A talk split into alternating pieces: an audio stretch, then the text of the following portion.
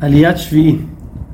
Moshe les dice que cuando lleguen a Eretz Israel, su misión es destruir a todos los goim que están en esa tierra y aquellos hacen idolatría, tienen que sacarlos a todos, porque si no los sacan, lo que va a pasar es que dice el pasuk, tu hija se va a ir con uno de ellos, el hijo que ellos van a tener va a ser judío y por ser hijo de, por su padre ser goy, se va a ir con las costumbres de ellos y se va a alejar del pueblo.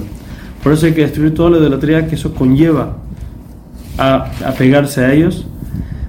Y por eso y también porque hay que destruir la idolatría porque dice a Israel es un pueblo santo un pueblo que acaso el juez escogió para ser su pueblo ahora ¿por qué nos escogió? dice porque nos quería mucho. Y dice no porque son la mayoría del, del- no porque son mucha gente los escogió sino porque son poquitos. ¿qué significa que son poquitos? dice Rashi porque ustedes aún y que Dios les da mucha abundancia y les da de todo ustedes no se agrandan, no se sienten grandes, sino quedan siendo humildes. Por eso que Hu nos quiere y nos hizo un pacto para quedarse con nosotros toda la, toda, toda la existencia. Por último, les dice Moshe que sepan que Kadosh Hu le paga al que hace las cosas bien, el que cumple las mitzvot, a Kadosh Hu le paga en el mundo venidero.